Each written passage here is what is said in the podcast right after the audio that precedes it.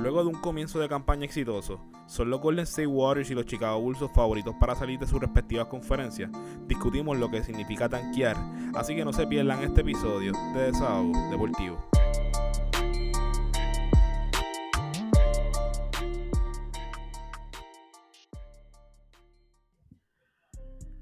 Saludos familia de Desahogo Deportivo, estamos aquí una noche más brindándoles su contenido semanal baloncelístico de la NBA. Aquí me encuentro con mi hermano, amigo Excel Torres, como siempre, consistencia es la clave y nosotros estamos semana tras semana trayéndoles episodios que los mantienen al tanto de todo lo que está pasando en la NBA, ¿verdad? Y esto apenas comienza, estamos apenas en lo que sería la tercera semana de la NBA, pero la cosa se está calentando poco a poco. Yo no sé tú, Excel, ¿qué tú crees? En verdad, saludos familia. Este, estamos bien pompeados. La realidad es que es como que solamente es la tercera semana y parece que, que va, va mucho. Y, y, ese sentimiento es porque cosas que han ocurrido en, la NBA no son como que muchos analistas y varios de nosotros haya predecido.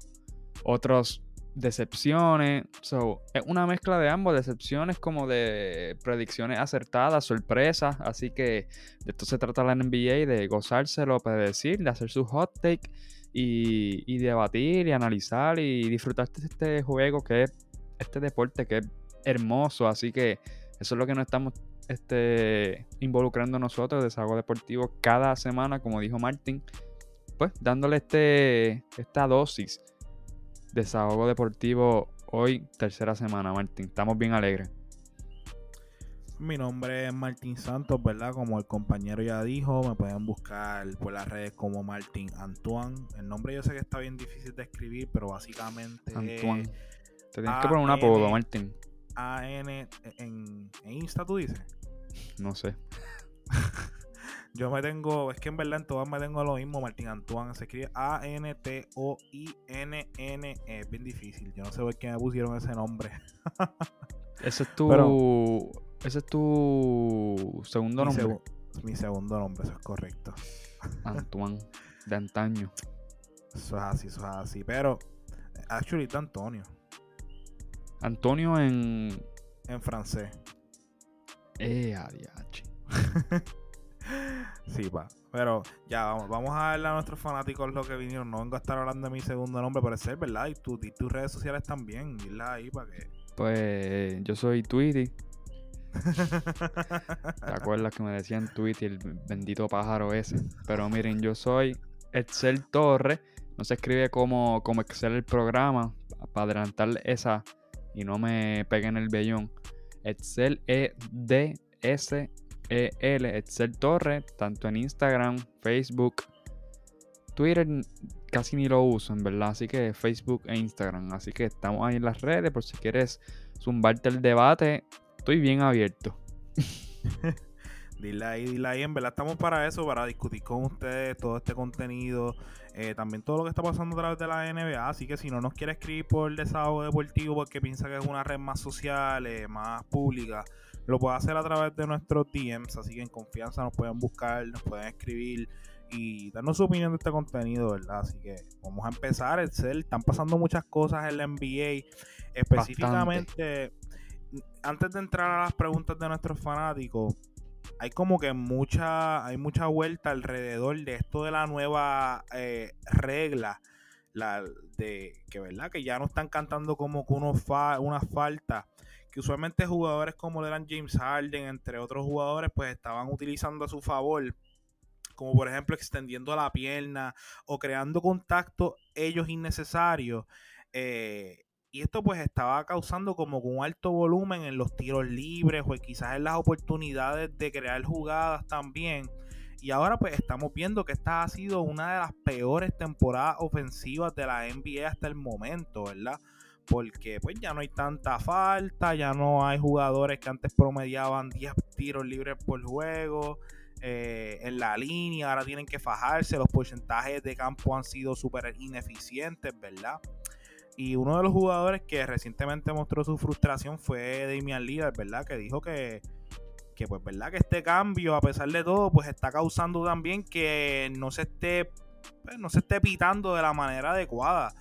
Eh, me gustaría saber tu opinión sobre esta nueva regla, el CEL, y si realmente a ti te, te agrada esta regla, te descontenta. A mí en verdad en parte yo vi que Draymond Green dijo que a él le agradaba porque pues la NBA se estaba jugando de una forma más linda y para mí la NBA es un juego de contacto, es un juego que es agresivo y a mí no me gusta personalmente ver el juego cuando hay mucho pito. Claro está, no es que eh, no es que no estemos pitando con faltas que sean como que eh, obvias, ¿verdad? Pero no obstante, tampoco estoy muy de acuerdo de que un juego se acabe por tiros libres o que se despegue por tiros libres. Esa es mi opinión, ¿verdad? ¿Qué, ¿Qué, tú tienes que decir sobre esta nueva regla, Excel? Sí, la, este, el, el juego del baloncesto, concuerdo, es uno físico, no físico violento, de violencia, de dañar al otro. Físico de pues, contacto, de, de... O sea, yo veo que estas reglas protegen al defensor. El defensor ha tenido buenos close a tiradores. Este, se ha mantenido tangencial cuando un jugador ataca el canasto y se pues mueve más rápido a sus pies para poder entrar en posición. Y vienen personajes como Harlen, como Treillon, Luca, que inician este contacto lateral o en un tiro de tres hacia el frente que obviamente pues no tiene ninguna culpa, no tiene ningún control el jugador que está defendiendo, porque literalmente estás defendiendo bien y el que estás iniciando el contacto es el jugador ofensivo. O sea, desde cuando acá el que te va a dar el contacto no es el que defiende, sino el que tira. Y de ahí salieron muchas faltas, muchos tiros libres. Imagínate, Harlem promediaba casi 10, 11 tiros libres por juego. Entonces, es más, de Harden, yo no sé si yo llegué a mencionarlo por aquí, de su anotación completa, un 30% fue de la línea del tiro libre.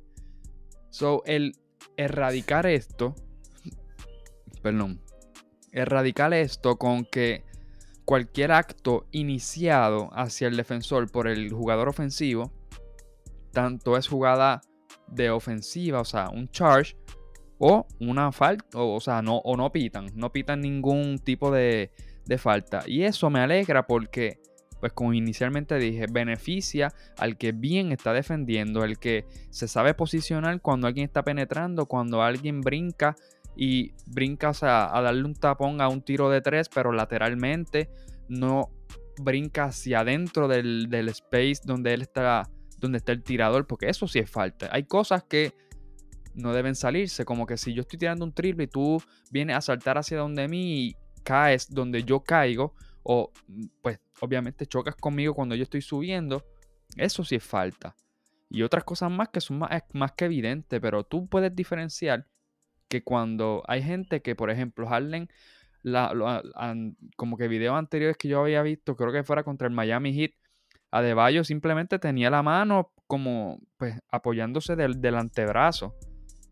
Y Harden obviamente, cuando él está en el up and under, que él va de abajo hacia arriba, él es, obviamente, lo hace adrede. No como que, ay, Dios mío, él metió su mano. No, él literalmente sube y tu brazo está ahí, él lo coge y entiende que eso es una falta y ya no se la pitan. Yo entiendo que es posible que dentro de ya cuando pase más de la mitad o, o para la mitad de la temporada, eso va a seguir recolectando videos, lo pueden sea yo, se lo envían a los árbitros y los árbitros quizás se pongan un poco más soft contra Harden. Eso puede pasar, no me extrañaría. Pero no se la están pitando a él.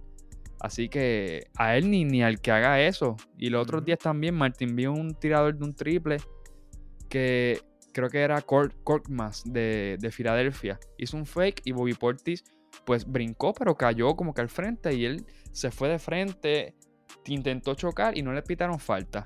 Eso el año pasado eran tres tiros libres, fáciles.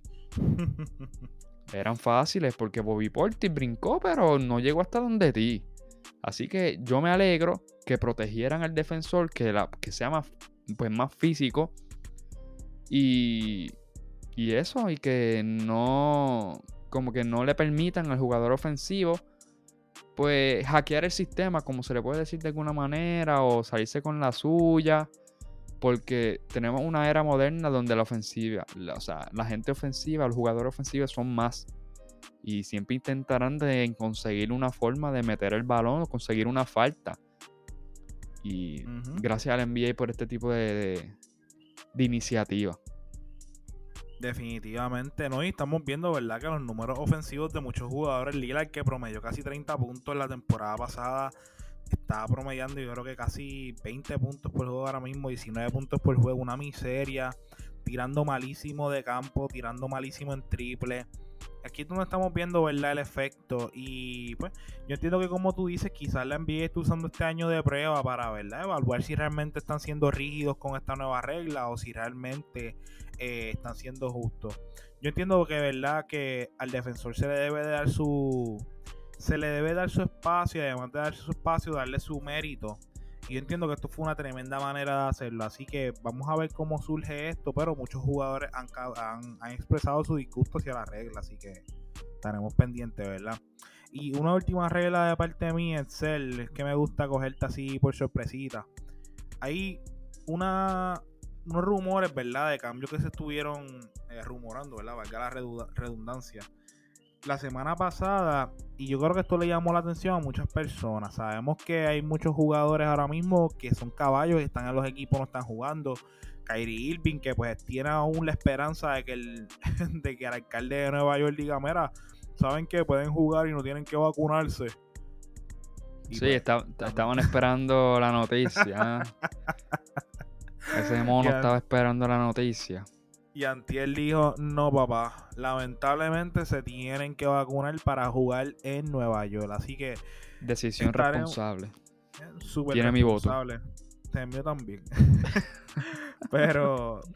Pero pues que el señor Kyrie Irving no creo que le vaya a dar su voto. Eh, él ha expresado que no le interesa vacunarse. Ya él lo lleva a esto a un asunto político, slash racial, slash eh, teórico, slash... Eh, Social qué sé yo, en verdad. Ya en verdad que Kairi. Una lucha por encima de, del Flat Earth.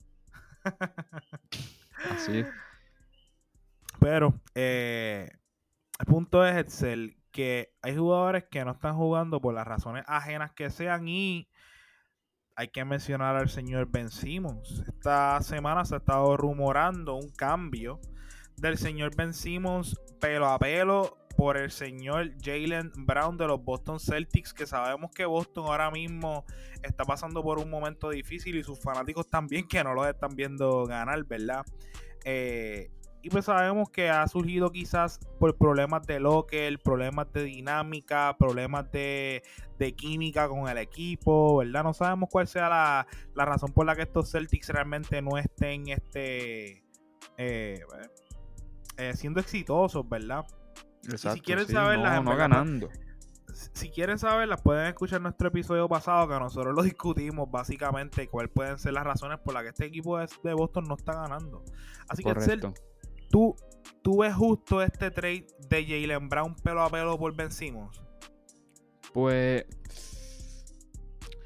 la realidad es que aquí esto es bien una diversidad de opiniones porque ahora mismo dirían ¿Cómo tú vas a cambiar a alguien que apenas tira, verdad? Eso, ahí es donde se quedó Simmons bajo la opinión pública. Que no lanza, que no se atreve y que pues defiende, hace bueno en transición versus un two-way player que te promedia casi 27, 26 puntos, te puede hacer sus 6 rebotes, no te asiste casi, claro, pero te puede defender varias posiciones y eso. Pero la realidad es que en mí, a mis ojos, mm, no es descabellado que solamente le pidiera a Jalen Brown y ellos le den a Simmons porque, número uno, funciona para ambos. La realidad es que Embiid necesita a alguien que cree ofensiva fuera de él, que, que le quite gravedad a, perdón, le quite carga defensiva a Simmons, perdón, a Embiid lo que no le hacía Simmons. No podía crear para sí mismo. No le iba a tirar. No era un, una amenaza a cuatro pies fuera del canasto. No era una amenaza. Así que Jalen Brown sí lo es. Y puede crear para sí mismo. Yo, lo que ya lo han visto. Y si escuchan el episodio pasado sabrán que en eso es bueno. Creando para otros, pues hay otros problemas. Pero la realidad es que eso necesita. Porque si él es una amenaza para sí mismo, para crear para sí mismo, o inyecta este, gravedad a él mismo donde puede liberar a Embiid, que es un monstruo y MVP runner de del season pasado. Y ustedes ya saben de lo que él escapa. Y en el otro lado, Boston necesita un point guard. Qué mejor que alguien que es excelente en transición, en el half court, puede encontrar a los tiradores y puede ayudar a Jalen Brown, perdón, a Jason Tatum a liberar esa carga. La realidad es que Simmons también necesita un jugador que cree ofensiva, que cree ofensiva para sí mismo, que no dependa el flujo de la ofensiva solamente de Simmons, porque eso es lo que pasaba en, Filadelfia. Aquí puede compartir el balón tanto con Smart, Schroeder, Tatum, pero que él lidere la transición, que él controle el templo de juego. Y creo que le, haría bien.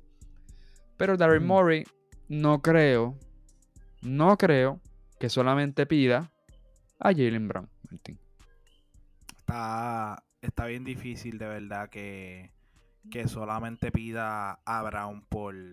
Se cree que Simos es Oscar Robertson. No, muchacho. encarnado. Se deja encarnado. Aquí tengo, papi, la encarnación de la estrella de los Milwaukee Bucks. O sea, no es quitándole, no es quitándole valor a, Ben Simmons, ¿verdad? Porque no. es quitándole valor. Pero la realidad del caso es que tampoco, tampoco vale lo que están pidiendo por él, mano. O sea, la, primera oferta, Martin, fue Smart, Jalen Brown, no sé, no, Jalen Brown no, Smart, este, Nate Smith, Rob, Rob Williams, o sea, Robert Williams, un jugador más, o sea, 20 jugadores por simplemente Simmons. O sea, eso no es así. No lo vas a cambiar así. No, no, de verdad que está, está cabillo el hombre. Está, está switch. triste pues. Simmons que sin él tienen un buen récord Filadelfia, así que ni prisa tienen. La cosa es que están jugando bien sin Tobias Harry, están jugando bien sin este sin Embiid, ¿sabes? Y sin Seth Curry que jugó, no jugó ayer tampoco. Y por poco le ganan a, Milwaukee, si no me equivoco. Sabemos que Milwaukee no tiene a, Middleton y tampoco tiene a, este hombre, ¿verdad? A Drew Holiday. Y, no, Drew Holiday jugó. Ah, jugó. Jugó, jugó. El que no jugó fue ah. el que ya saben que es Divincenzo, que no está, pero Bruce López protege la pintura. Y Middleton, pues sabemos de lo que es capaz Middleton. Qué algarete, mano. Qué algarete. Así que la presión no la tienen Filadelfia pues vamos, vamos a ver si vamos a ver si David Mori finalmente jale, finalmente jale el gatillo y debería darle el espacio ya a Simmons, mano, que, que se vaya otro equipo, porque es que el hombre de verdad nos quiere estar ahí. Yo siento que lo están forzando a que o esté ahí o que se aguante tight en lo que buscan el supuesto valor que Daryl Mori le está pidiendo por el show. Sí, que solamente él ve. Exacto. Él, él nada más. Pero me gustaría, realmente me gustaría ver a Jalen Brown en, en, Filadelfia, honestamente. Entiendo que ese equipo con, con Jalen Brown va a cuadrar bien chévere. Hmm. Así que vamos a ver. vamos a ver qué sucede en esta semana. Y, ¿verdad? Pasando ahora a la sección favorita de nuestros fanáticos. La hora en la que nosotros contestamos algunas de las preguntas que ustedes nos han hecho temas eh, que quieran dialogar. Exacto, temas que quieran que nosotros dialoguemos. Tenemos una pregunta de nuestro compañero de verdad de desahogo deportivo en el lado de béisbol de Jan Michael. Saluditos a Jan Michael. Y dice: Los Warriors con el ron que tienen son el equipo a vencer en la final. Y yo lo interpreté como que si los Warriors son el equipo a vencer en el oeste, ¿verdad? Porque antes de que lleguen a la final, pues tienen que ser el equipo a vencer de oeste. Y pues yo tengo que decir un par de cositas de estos Golden State Warriors que estamos viendo actualmente. Steph Curry está destruyendo a su oponente. En el día de, de ayer o antier, no sé cuándo fue, entiendo que fue ayer. Sí, fue ayer. El hombre metió 50 puntos. No, mentira, no fue ayer, fue antier. Estoy perdido con el calendario, Corillo, mala mía. Steph Curry metió 50 Ah, Martin, puntos. ¿qué? Metió 50 puntos tirando 14 de 28 de campo, 13 de 13 del tiro libre y 9 de 19 en triple. A esto añadiéndole que tuvo 10 asistencias, 7 rebotes, 3 steals, un block y solamente 2 turnovers. Igualito que Harden y que Westbrook. Igualito. Bellísimo. o sea, M- más que Westbrook. Curry, Curry se acerca a Westbrook. No, para nada. ¿Sabes? Curry está imparable. Él está promediando esta temporada 27.6 puntos por juego, 6.6 rebotes, que es un carriel high para él, que pues usualmente promedia solamente 4, un poquito más de 4, tirando un absurdo 98% en tiros libres. Creo que ha fallado dos. De verdad. Sí. Wow. Qué, qué estúpido, hermano. Y pues realmente sus porcentajes no, no están siendo los El de mejores. field pero goal de. el field goal no está en 43. Está en 43, el de 3 puntos está en 39, which is not bad, pero para él, pues, se supone que esperemos, ¿verdad? Que si la carga ofensiva no está todo el tiempo sobre él, se supone que esos números suban un poco. Jordan Poole está jugando excepcional. Clay Thompson va a estar afuera hasta diciembre y entonces entiendo que James Wiseman va a estar volviendo prontamente. Pero estos Warriors actualmente tienen el mejor defensive rating de la liga. ¿Y que es el mejor defensive rating? Aquí estamos abriendo la escuelita del desahogo. Pues mide los puntos que un equipo permite cada 100 posesiones. Actualmente estos Warriors tienen un 98.2. Y quien le sigue son los Denver Nuggets que tienen 100.4. O sea, estos Warriors están defendiendo en la model. Y esto es aunque esto es aún jugando con small ball lineups que pues usualmente se espera, ¿verdad? Que pues no tengan ese dominio en las tablas o quizás estén pasando la mal contra equipos que tienen hombres grandes, dominantes. Pero también quiero darle una estadística aquí y es que estos Golden State Warriors están terceros en el defensive rebound rate.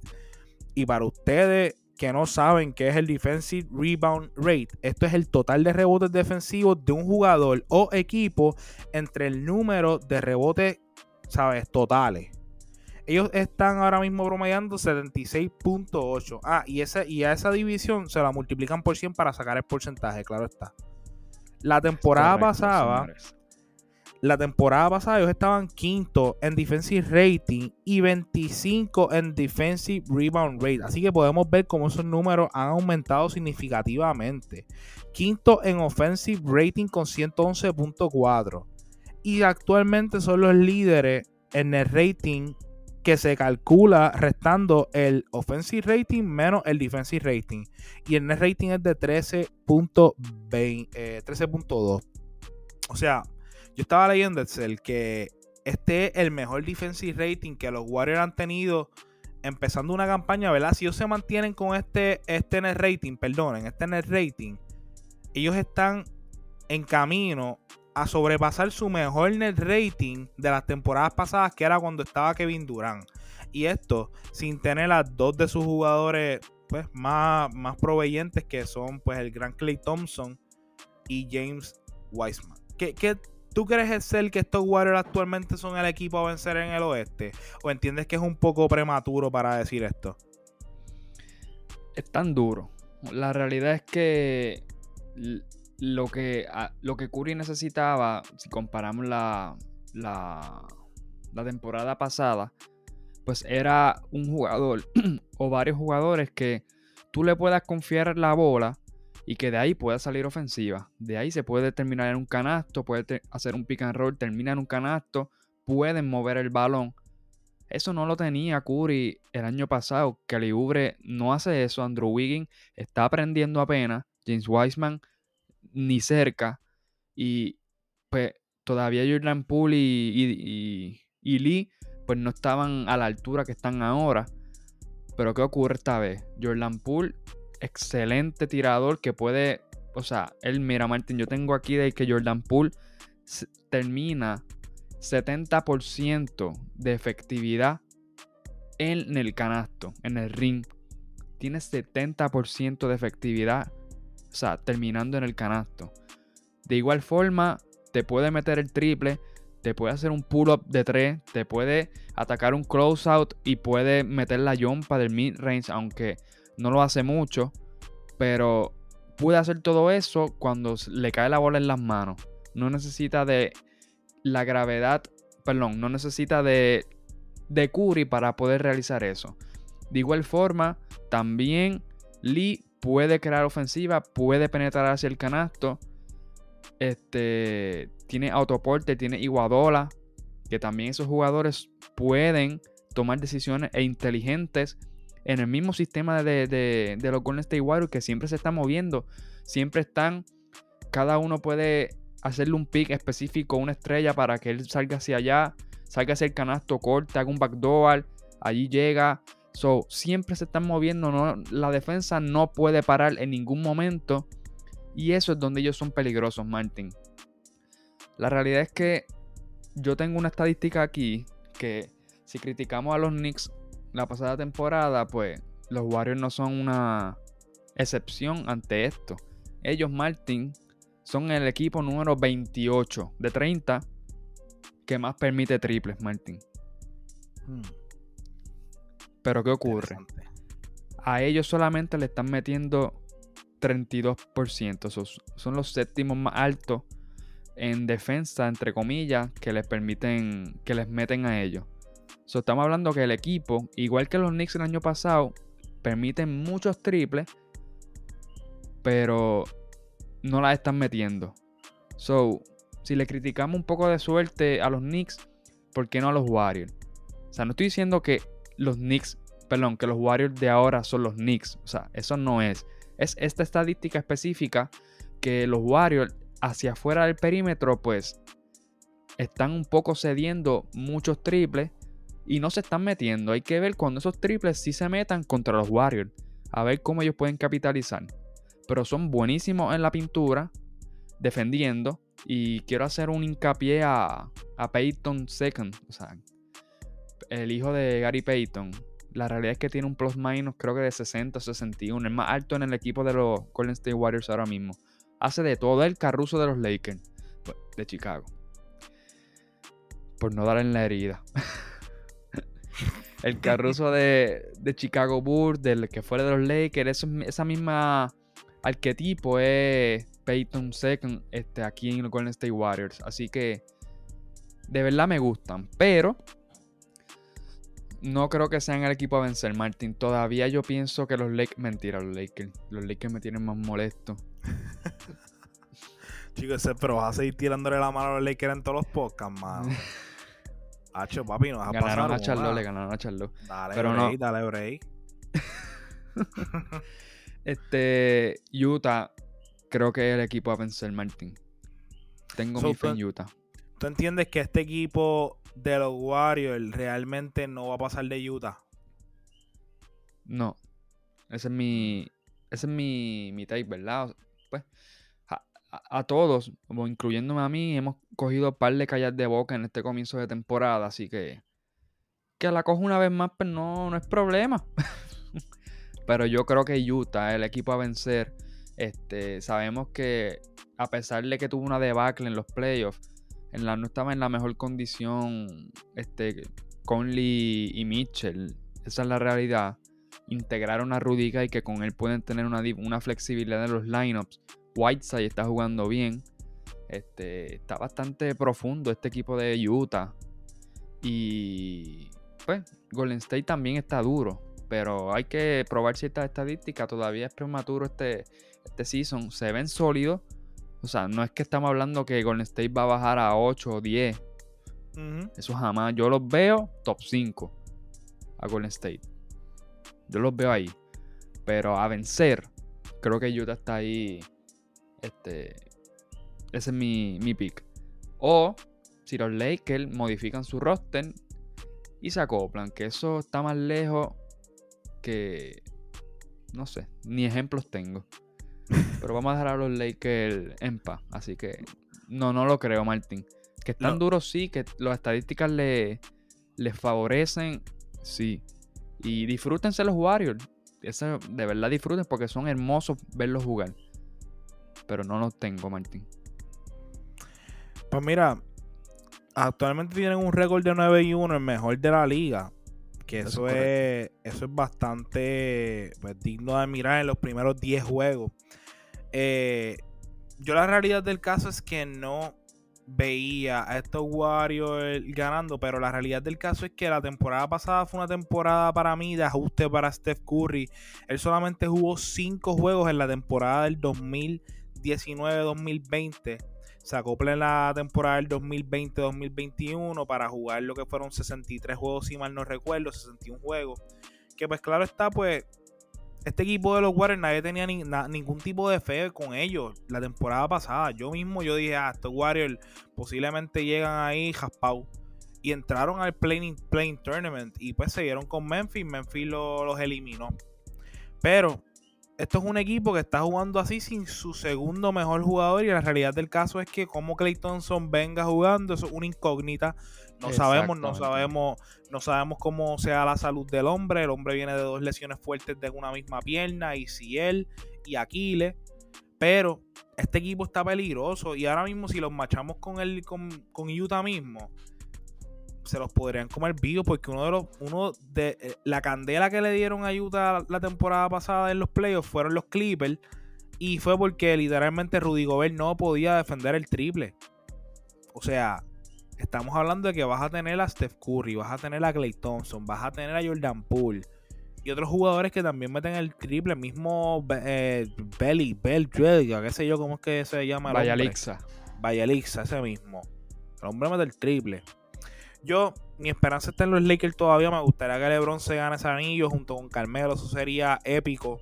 Pero, sería bellísimo. Yo sería feliz por la eternidad. Sí. Lo triste es que si, que si Golden State queda campeón, vamos a tener que soportar a Yadier hasta el 2035. Literal. Pero mira, la realidad del caso es que yo, ¿sabes? No voy a poner mi fe en los, Lakers. los, veo llegando ahí, mano, porque la realidad es que Steph Curry está jugando monstruoso, ¿verdad? Yo no veo que el hombre se va... Está hackeado. Yo, yo no veo que el hombre va a bajar y cuando ese hombre dice meter balones, va a meter balones y yo espero que si gane... Y está a 43% está tirando Martin. Malísimo. Pero... Si eso llega, eso llega a tirar a un 53, 52... Muchacho. Pero contra es el contra ti, de verdad que yo no veo a Utah llegando, mano. Siempre se quedan sin gasolina. Me gustan estos Warriors, me gustan estos Warriors. Pero, muy bien, muy bien. Está bueno esto. Pasando. Está bueno, la realidad es que, sí, que, que me gusta, me gustan los Warriors. Y como comenzaron, pues fue una sorpresa. Para mí lo fue. Para mí también.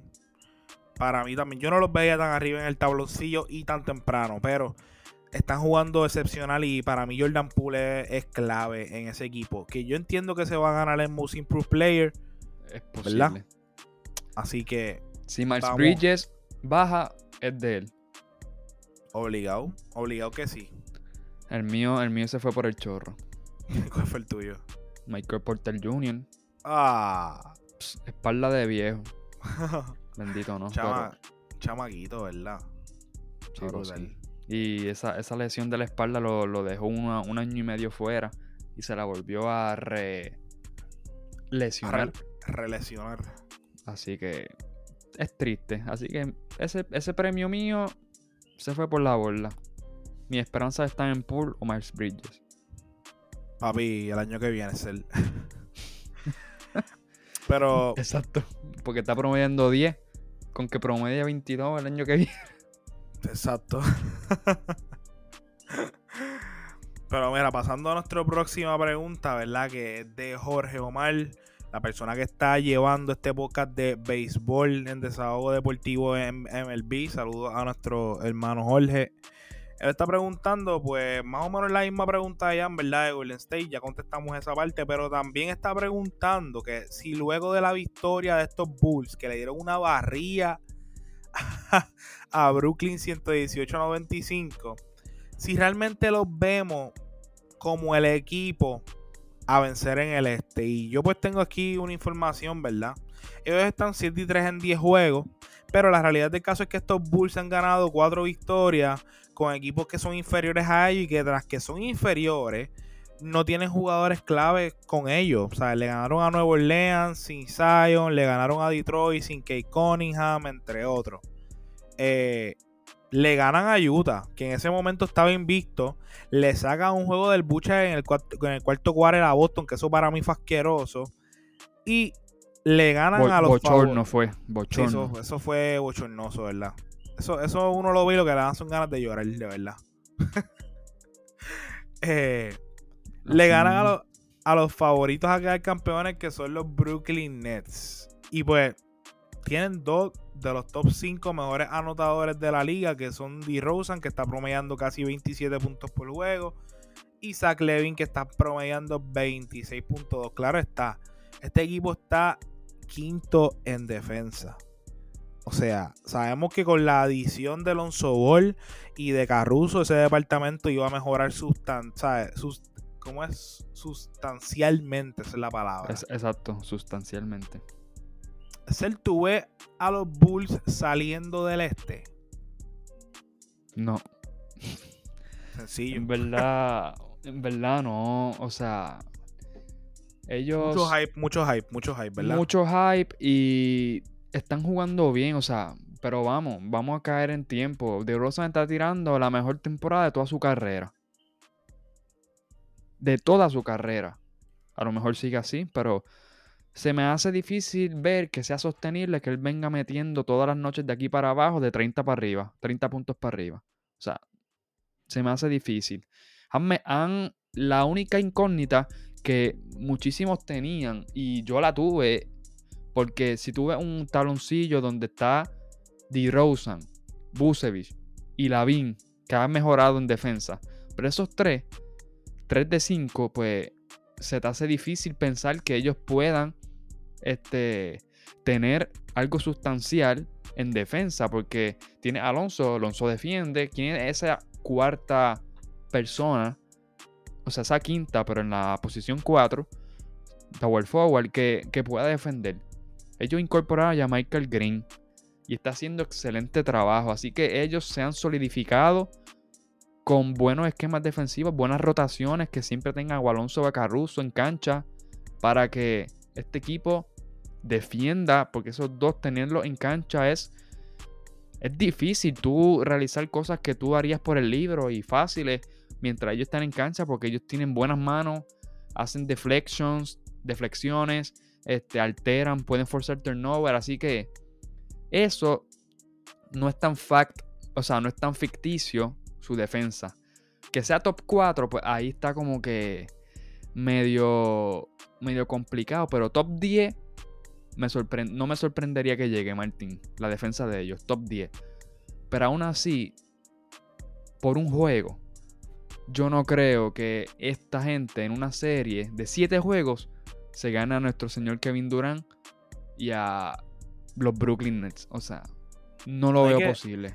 Y que también estábamos hablando de esto de que los Brooklyn Nets ahora mismo, para mí, yo no los veo como que son el equipo a vencer al final de la carrera, porque la realidad es que solamente tienen dos jugadores que están sacando cara por el equipo, que son el señor James Harden, que si literalmente le hacen lo mismo que le hizo Chicago. dependiente.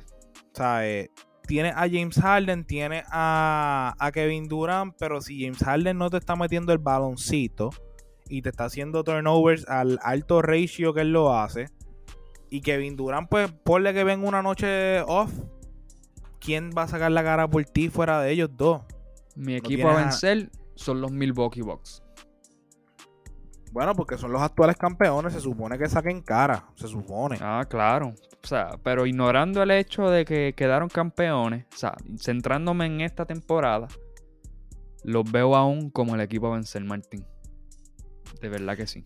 En verdad es que el este está bien, está tan y tan incierto ahora mismo. Mira, tenemos a Atlanta que llegó a una conferencia. Es un tema que, Eso, perdóname, Martín, pero no, iba a decir que Atlanta es un tema que lo podemos hacer para el próximo episodio porque tienen cinco derrotas al hilo y son la cuarta peor defensa. Así que, ¿qué pasa con esos Atlanta Hawks?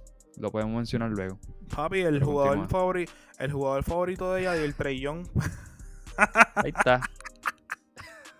no, no, pero, pero en verdad el este está bien incierto ahora mismo, ¿sabes? Cuando tú ves a Washington tercero, cuando tú ves a Cleveland quinto, con siete victorias, o sea, Cleveland, loco. o sea, ¿qué scratch yo me di poniendo los últimos a ellos en el este? ¿Qué clase de scratch? eh, este,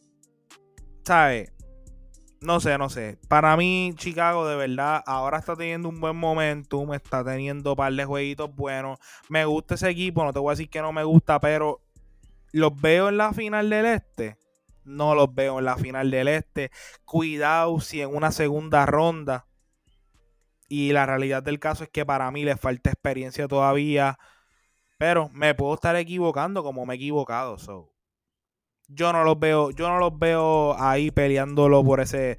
Es que en verdad ni cerca, mano, de llegar a la, final de conferencia, de verdad. No los veo ni cerca, porque tienes a Brooklyn que eventualmente o va a ser movida, va a subir. Tiene a Milwaukee que ahora mismo está jugando sin su segundo mejor jugador. Estuvo los primeros juegos jugando sin su tercer mejor jugador. El mismo Yanis, entiendo que hace perdido dos o tres jueguitos con lesión de rodilla.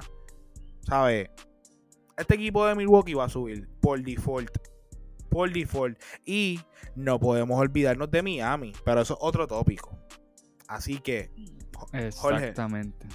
Jorge, yo no los veo, yo no los veo, Jorge, ganando, ganando Celeste, de verdad que no. No, ni yo tampoco. Pasando a nuestra última pregunta, que también fue de Jorge. Él piensa que por qué los equipos eh, tanquean, ¿verdad? Y yo tengo aquí una. Bueno, para mí tanquear es cuando. por para que le diga a la. A la pues tanquear. Tanquear, según lo que yo lo conozco, es cuando los equipos literalmente, pues, se dan por vencidos a lo último de la temporada o, ¿verdad? Desde el inicio de temporada para perder más juegos para que sus probabilidades de ganar un top draft pick sean mayores o para garantizar un top 4 pick. Y esto lo hacen mucho los equipos cuando ya ven que no tienen ninguna posibilidad de entrar a la playoff. Empiezan a dejar sus jugadores claves en el banco porque pues no los quieren lastimar y pues... ¿sabes? Es como si es como quien dice, se dieron por vencido a la temporada. Y pues quieren elevar sus chances para poder adquirir un buen pick en el lottery draft. ¿Verdad? Y yo tengo aquí una una estadística. Antes, antes, el peor récord que era el mayor, eh, el mayor este odd de ganar un top draft pick era 25% la probabilidad, ¿ok? Y garantizado se iba a ganar, se iba a llevar un top 4. El que era el segundo peor récord, una probabilidad de aproximadamente 20 para llevarse ese número ese pick número uno. El tercero, 15, casi 16. Y el cuarto, casi 12. ¿Qué pasa? Que ahora, con este cambio que hubo en los tabloncillos, ya se está jugando lo que es un playing tournament. Estamos eliminando por completo lo que es el tanqueamiento. No eliminándolo por completo, porque siempre va a haber el equipo, pero lo estamos mitigando poco a poco.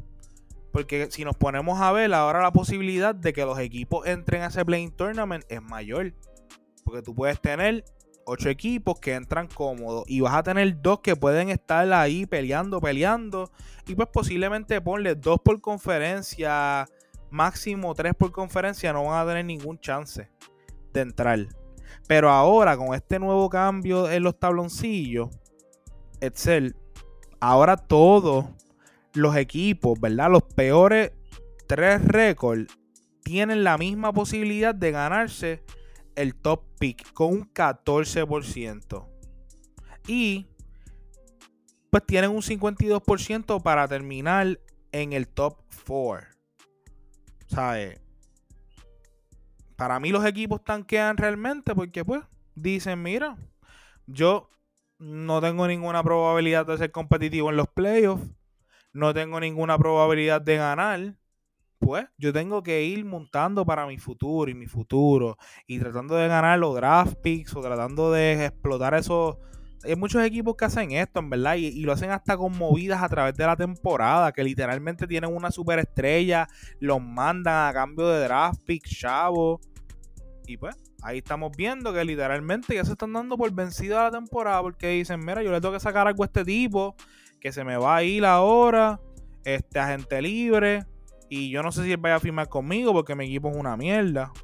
So, dame, dame un par de picks y les dan picks. Y ahí tú ves que, pues, tras que les dan picks, tienen una super probabilidad, ¿verdad?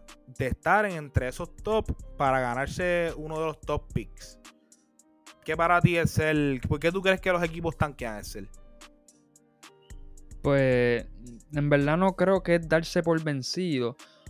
O sea, eh, aquí la culpa es el sistema de, de, premiación de, del orden del draft. O sea, como tú, si llegas último, puedes tener un gran pick. ¿Y el gran pick qué significa? Una posible superestrella. Y esta ecuación simplemente obliga a los equipos que no tienen posibilidad de hacer un playoff run, pues básicamente ellos o sea, deciden tener quedarse en el fondo del, de los standing para ellos poder tener esta posibilidad de tener un, un pick de primera ronda del 1 al 5, del 1 al 4, que pues ha tenido su, su bust, su bust, así se dice. Como cuando un, mm. un, un, jugador este, no da lo que se esperaba. En fin, eso. Sí, una decepción, Una decepción, exacto. Lo han habido, pero la mayoría, pues la realidad es que un pick este, entre el 1 al 5 te puede cambiar una franquicia.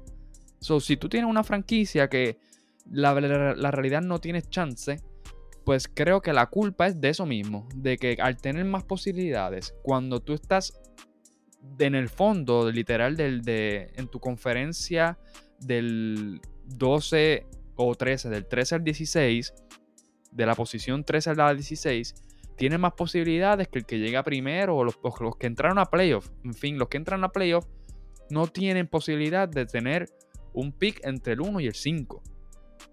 O lottery pick. No lo tienen. Entonces, al tener esa posibilidad, pues obliga, literal obliga, porque eso es, lo obliga a tener que, se inventó ese término, tanquearle ellos, no jugar para ganar, no, no esforzarse, descansar a sus jugadores. Y por ahí creo que viene la crítica de Jorge de que obviamente estos equipos que tienen, algunos tienen superestrellas, tú los quieres ver jugar, pero o no se esfuerzan para, ganar el juego, a finales de temporada pues los sientan para desarrollar a otro jugador y tú quieres ver a los jugadores franquicia y esa, esa, pues esa, ese, ¿cómo se dice? Ese, ese final de temporada, pues no, no tiene como que una, una era ¿Qué tú tenías que decir, Martín? no quería preguntarte que si tú no lo ves, si tú no ves eso como que se están dando por vencido, porque yo pienso que en parte es como que, pues mira, echamos la temporada a perder. Para mí eso es darse por vencido. Bueno, bueno, sí. Sí darse por vencido, pero con propósito. Claro. que... Exacto, pues sí, pues en eso estamos de acuerdo, como que, pues darme por vencido que ya, o sea, yo no puedo hacer un playoff run para un campeonato, so me inclino con que yo puedo llegar al fondo, o sea, perder lo máximo que puedo para poder tener una posibilidad de tener un jugador que yo lo drafté y me cambie la franquicia. Así que, entonces yo no sabía eso que tú mencionaste, Martin, porque yo iba, esto viene desde 1985, yo lo busqué desde que se hizo en modo tómbola. En 1985 hubo un draft que fue medio nebuloso, que se hacía por sobre. El que era diferentes sobres y el que, que tenían dentro los equipos. Y David Stern, para ese tiempo, estaba en la, ese draft que estaba Ewing como posible first pick. Y se dice que es posible de que el, el porque hay video y todo, de que se, tiró el, el, como que el, el, sobre bien fuerte en la tómbola para que quede en el piso, quizás estaba un poco frío lo, enfriaron un poco para que él sepa cuál es el que, tiene que escoger. Y pues Knicks cogió a Patrick Ewing, así que... Pero luego de eso se fue modificando con ciertas reglas y eso, hasta que en un punto fueron Martin se hacía con cuatro bolas. Eran cuatro bolas que era del C del 1 al 14. Y esa combinación, pues no podía repetirse. Puede ser 1, 2, 3, 4, 1, 2, 5, 14, así. ¿Qué ocurre? A los primeros, a los que iban últimos, le daban 250 combinaciones. Y al que llegó el primero, le daban 5. No sé cómo eso ha ido modificándose. Obviamente tiene, hay un 25% de que salga la combinación que tu equipo tiene. Y así se iba, y así se ha ido modificando esto de que al, que va último tiene una recompensa. Así que con lo que yo no estoy de acuerdo en el tanqueo, pero aún no sé una forma en que tú puedes recompensar que tenga un buen draft pick para poder levantar estas franquicias que están en el, en el fondo, porque de eso se trata. Creo que ha hecho bien el playing, como mencionó Martin el play te está dando esta oportunidad y chance que si tú vas 11 o 12 tienes un playoff run, perdón, sí, bueno, para entrar, este, que si ganas estos últimos, estos últimos 10 juegos, pues puedes entrar 10 y con un juego o dos juegos que ganes, entra 8. So, eso le ha dado como que emoción a ese, a ese lapso último de la temporada. Y un poco de aire a los que van 12. Perdón. Pero en sí, sé que desmotiva. Desmotiva que tanquen, que pongan en, a descansar a sus jugadores. Pero esto viene del sistema de recompensamiento de, del, del pick. O sea, más probabilidad tienes si estás último. Si eso se puede cambiar de una forma más equitativa, creo que eliminaría el tanking. Cuando eso esté y continúa así, el tanking no se va a ir, Martín. O Jorge. Pues mira, la realidad es que eso, esos números que yo saqué, los saqué de Sports Illustrated. Así que si piensan que yo soy un loco, pues esto lo dijo Sports Illustrated. Eh, entiendo que esto es una buena forma, como te dije, no de eliminar, pero de mitigar el tanking. Porque la realidad del caso es que, pues, como bien dijiste, ya tiene no 8, sino 10 equipos por conferencia, que son 20 equipos en total que están compitiendo y porle, si pasa como la temporada pasada, esas posiciones on, del 2 al 10 estaban súper tight. Así que estás poniendo a competir aproximadamente a 24 equipos por entrar a los playoffs.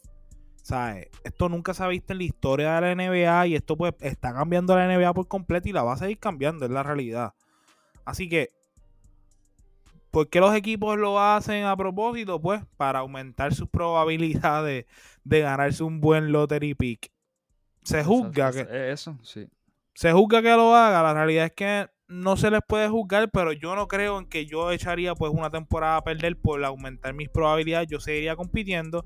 Claro está, esto es un negocio. Nosotros lo podemos ver de la forma más linda, más competitiva, más deportiva posible, pero lamentablemente el deporte es un negocio. So, Así lo ven la, así lo ven estos líderes de franquicia, lo ven como que pues, ok, ¿cómo yo puedo aumentar mis probabilidades para obtener un buen jugador para sacarle o valor a ese jugador por otros jugadores? franquicia. ¿Sabes? Pues tienen que, hacerlo. cambie. Imagínate, eso le pasó a San Antonio. Claro. San Antonio viene, quedó abajo, cogieron este de los lottery pick Tim Duncan este, los Dallas Mavericks en el sótano. Lottery Pick, Luca Doncic. No, y no whisky también. Pero me entiendes, son jugadores franquicia. ¿Qué puede pasar? Que te toque la Melo. No sé si le va a cambiar la franquicia de Charlotte, pero Cleveland con LeBron. O sea, son jugadores o es una apuesta que yo estoy dispuesto a aceptar. Y si te pones a ver, pues. inclusive, inclusive, ¿verdad? Y para no seguir extendiendo, no es que es que la para cortar. Cuando LeBron se va de Cleveland, Cleveland tuvo excelente, excelente draft picks. Tuvo a Kyrie, tuvo a Christian Thompson, que en el momento tenía su valor.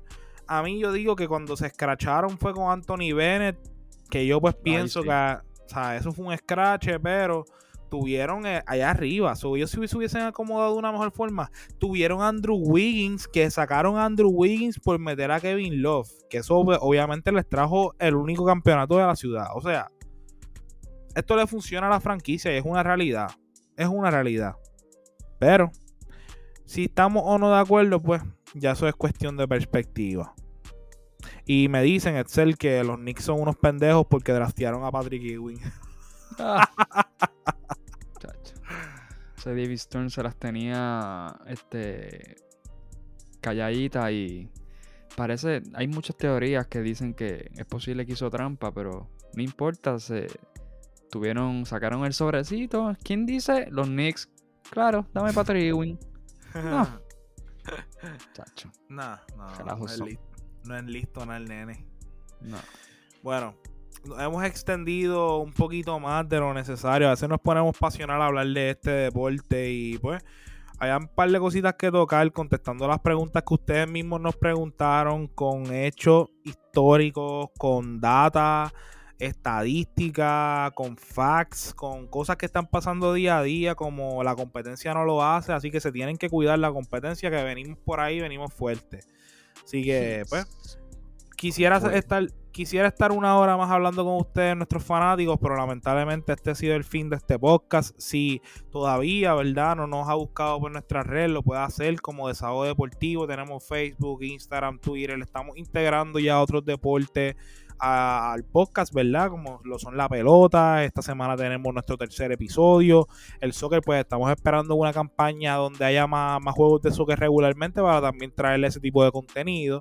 Eh, pero estamos aquí nosotros trayéndoles contenido semanal también, mi gente. Así que ustedes saben, nos buscan por las redes, interaccionan con nosotros, nos preguntan cosas, nos dicen temas que nos gustaría que toquemos y pues tenemos sorpresitas en camino. Este, que estén pendientes, estén pendientes de todo esto, A ¿verdad? las redes, a las redes, pendiente de las redes. Sí, sí, sí, sí. También pues nos pueden buscar en Spotify, Apple Podcast para escuchar nuestros episodios semanales. Pronto esperamos también pues tener, te digo, tenemos ya nuestro canal de YouTube que no hemos habilitado 100%, pero si nos quiere buscar, pues por ahí viene. Así que mucha paciencia como le hemos dicho, familia. Gracias siempre por sintonizarnos. Excel, una despedida para nuestros fanáticos. Pues nada, muy alegre siempre porque estamos contribuyendo a su conocimiento y disfrute de este hermoso deporte. Nada, sigan sintonizando, por ahí vienen ciertos episodios extraordinarios, que se lo disfruten y vean, vean, si tienen fanáticos que les gusta la pelota, Desahogo Deportivo MLB, Spotify también, zúmbenlo, escúchenlo y, y nada, esto es para ustedes y disfrútenselo, así que y escríbanos porque ustedes saben que su desahogo es nuestro contenido. Hasta la próxima.